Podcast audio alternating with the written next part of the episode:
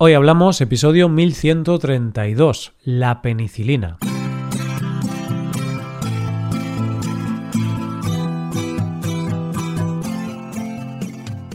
Bienvenido a Hoy Hablamos, el podcast para aprender español cada día. Publicamos nuestro podcast de lunes a viernes. Puedes ver la transcripción, las explicaciones y los ejercicios de este episodio en nuestra web. Ese contenido solo está disponible para suscriptores hazte suscriptor premium en hoyhablamos.com. Buenas, oyente, ¿qué tal? Una vez tuve un profesor que siempre decía que no quería que sus alumnos estudiaran los libros de memoria, que lo único que quería era tener alumnos que aprendieran a hacerse la pregunta ¿por qué? Y es que él decía que los grandes descubrimientos de la historia han empezado con alguien curioso que se hizo esta pregunta. Y sabes qué, oyente, que hoy vamos a demostrar que eso es cierto. Hoy hablamos de la penicilina.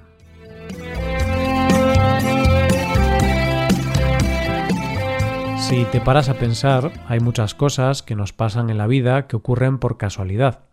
Descubrir un sitio maravilloso porque no pudiste llegar al que tenías pensado.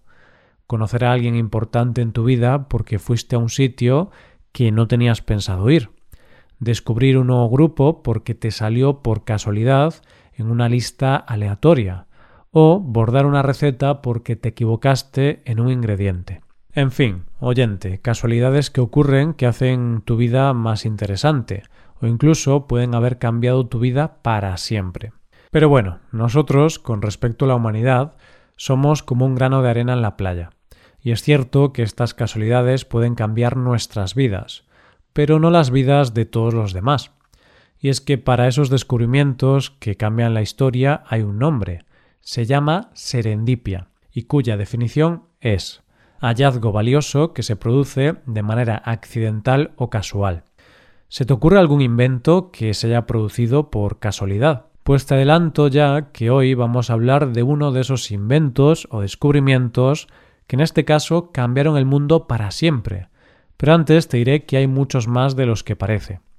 Por ponerte algunos ejemplos, te diré que algunos de esos inventos son la Coca-Cola, los posits, el microondas, el marcapasos, las cerillas, el velcro, las patatas chips, la sacarina, el LSD como droga o los rayos X. Y también otro de los mayores descubrimientos, por casualidad, como es el de descubrir un nuevo continente, ya que no olvidemos que Colón descubrió América por casualidad, porque en realidad quería llegar a las Indias. Pero vamos al invento o avance ocurrido por casualidad del que vamos a hablar hoy, que no solo cambió el mundo y la medicina, sino que ha salvado y salva muchas vidas cada día. ¿Y de qué avance estamos hablando? Pues nada más y nada menos que de la penicilina. Y seguramente tú te estés preguntando, pero cómo uno de los descubrimientos más importantes que ha hecho el ser humano pudo ser por casualidad. Pues la historia es muy curiosa, y lo cierto es que más que por casualidad, podríamos decir que fue por prisa o descuido. Pero bueno, veamos la historia de este descubrimiento. Toda esta historia comienza en un laboratorio de Londres, más concretamente en el sótano del Hospital St. Mary.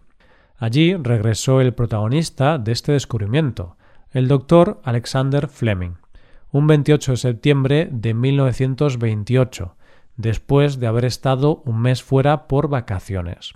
Antes de irse de vacaciones estaba estudiando bacterias de estafilococo, y parece ser que tenía bastantes ganas de coger las vacaciones, por lo que se fue sin lavar bien las placas de Petri donde estaba estudiando las bacterias. El caso es que al volver se encontró con que una de las placas sucias la había olvidado al lado de una ventana abierta, y ésta se había contaminado con una especie de moho que parece ser que había entrado por la ventana. Pero cuando iba a tirar la placa de Petri a la basura, él y su colega Merlin Price se dieron cuenta de que había algo raro donde había moho. Así que Fleming decidió observarla con el microscopio. ¿Y de qué se dio cuenta?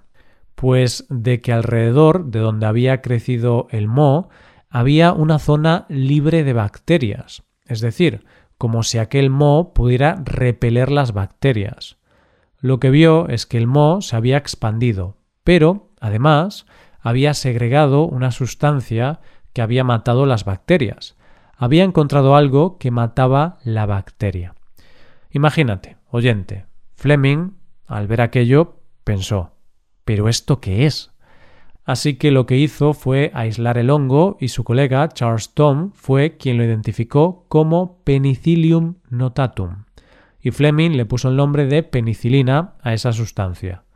Lo cierto es que este fue un momento que cambiaría la historia de la medicina, de la salud y de la humanidad para siempre.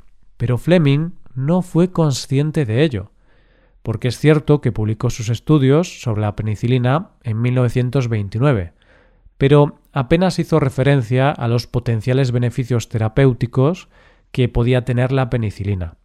Es más, Fleming siguió trabajando en la penicilina con la idea de poder aislarla, pero finalmente, al poco tiempo, abandonó este proyecto por la enorme dificultad que suponía trabajar con ella, por su inestabilidad y lo complicado que era purificarla. Y así fue como el descubrimiento de la penicilina se dejó aparcado. Cuando se habla de la penicilina, todos pensamos en lo mismo. Le ponemos un nombre propio, Alexander Fleming. Y es cierto que este nombre pasará a la historia por ser el que la descubrió. Y de hecho se llevó el premio Nobel por este descubrimiento en el año 1945. Pero también es cierto que este premio lo compartió con otros nombres, los encargados de coger los estudios de Fleming y llevarlos un paso más allá, y estos nombres son Ernst Boris Chain y Sir Howard Walter Florey.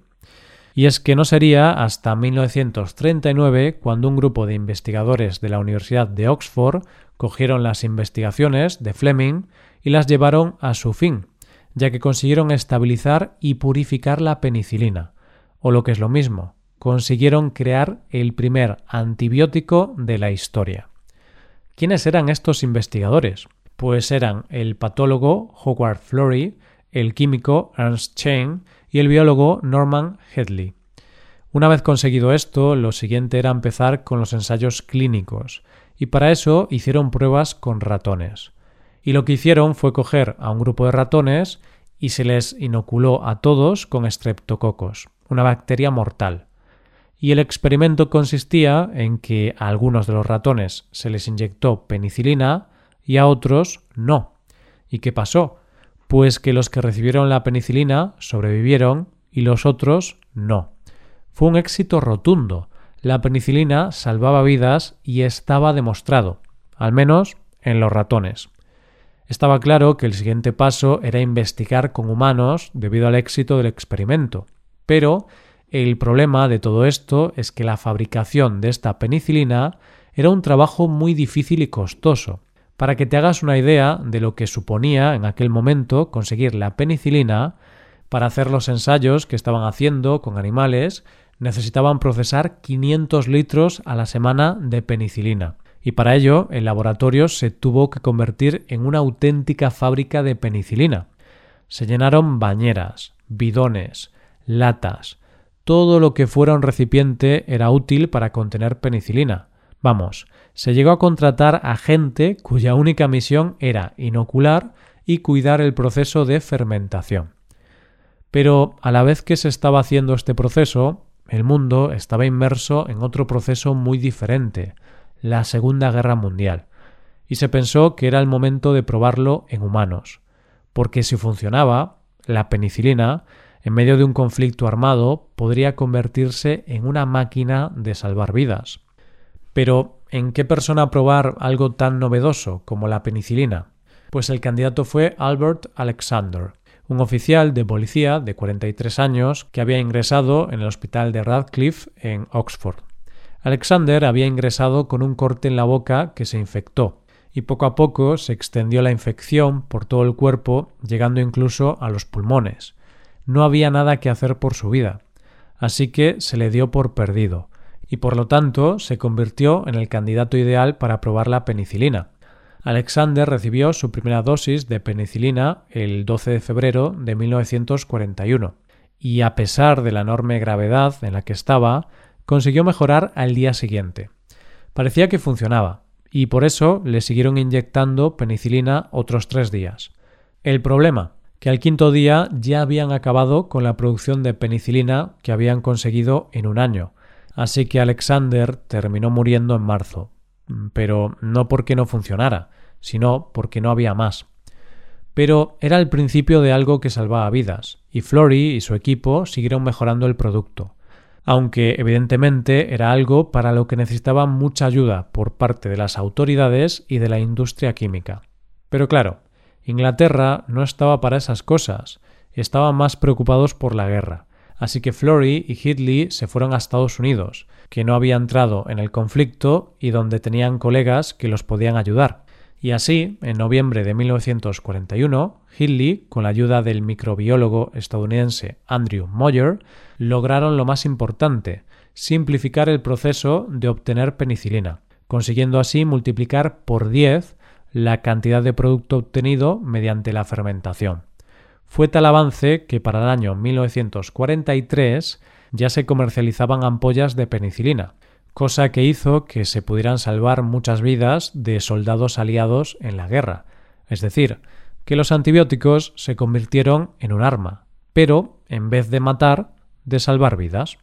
Y lo cierto es que poco más hay que decir de la penicilina, salvo el hecho que desde que se utilizó por primera vez en 1942 se estima que ha salvado más de 200 millones de vidas humanas. Y es cierto que ese descubrimiento fue una casualidad o una serendipia, pero también jugó un papel importante la curiosidad de Fleming, que en lugar de tirar aquella placa de Petri pensó ¿qué ha pasado aquí? Y esa pregunta, querido oyente, hace que tú y yo sigamos vivos. Esto es todo, espero que os haya gustado el episodio y espero que haya sido de interés. Muchas gracias por escucharnos. Por último, te recuerdo que puedes hacerte suscriptor premium para ver la transcripción, los ejercicios y explicaciones de este episodio.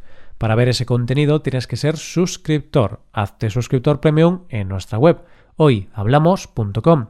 De esta forma también apoyarás este contenido y permitirás que sigamos produciendo este podcast.